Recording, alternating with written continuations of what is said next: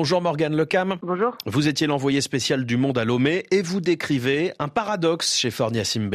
Euh, oui, entre le 20 et le 22 octobre, le gouvernement togolais a mis en scène quelque part sa stature d'homme de paix euh, lors de ce forum. À l'hôtel du 2 février, Lomé apprenait la médiation et la tolérance dans la gestion euh, des coups d'État au Sahel, en présence d'ailleurs des trois régimes mis au banc de la communauté internationale, donc le Mali, le Burkina Faso euh, et le Niger. Et pourtant, quelques jours plus tard, dans le hall du même hôtel, les forces de sécurité ont débarqué pour empêcher deux avocats français euh, de sortir.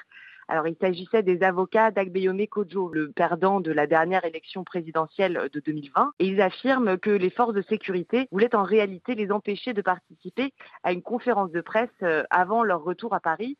Et je trouve que cette séquence illustre assez bien le en même temps du président togolais entre d'un côté la répression en interne et de l'autre euh, des efforts pour se construire une stature de médiateur euh, à l'extérieur. Sur le plan diplomatique, vous décrivez justement la singularité de Fornia Singbe, une singularité qu'il a, dites-vous, affichée dès le coup d'État au Mali en août 2020. Euh, oui, la CDAO avait euh, à l'époque imposé un embargo euh, au Mali et pendant ce temps, Forna Singbe, bien que son pays soit membre de l'instance, recevait le colonel euh, Assimi Goïta, l'actuel président euh, du Mali, à Lomé, c'était en décembre 2020, et, le président s'est rendu euh, plusieurs fois euh, à Bamako ces trois dernières années. Il a aussi joué, on s'en souvient, un rôle déterminant dans la libération des 49 soldats ivoiriens. Début 2023, ils étaient retenus prisonniers par la junte malienne depuis plus de cinq mois. Et ce modèle s'est ensuite euh, reproduit au Burkina et au Niger. Alors en off, l'entourage du président défend une diplomatie axée sur le pragmatisme pour préserver les intérêts sécuritaires et économiques du Togo,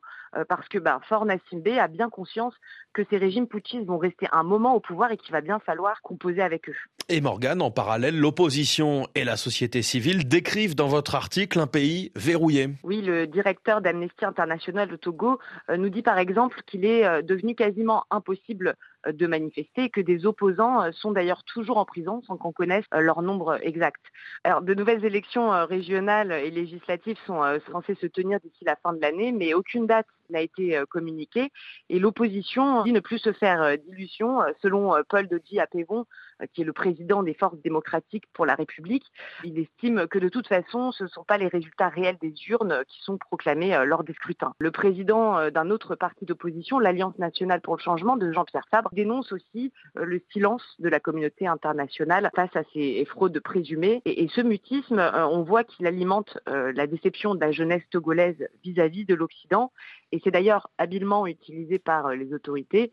Euh, on voit que ces derniers temps, Lomé joue la carte de l'unité africaine face aux Occidentaux. Le Togo a lancé en mai l'Alliance politique africaine qui réunit euh, des pays comme le Burkina Faso, la Centrafrique, le Gabon, la Guinée, la Libye ou encore le Mali. Morgane Lecam, merci beaucoup. Comment Fornia Singbe soigne sa stature de médiateur régional, le titre de votre article à lire sur le monde.fr.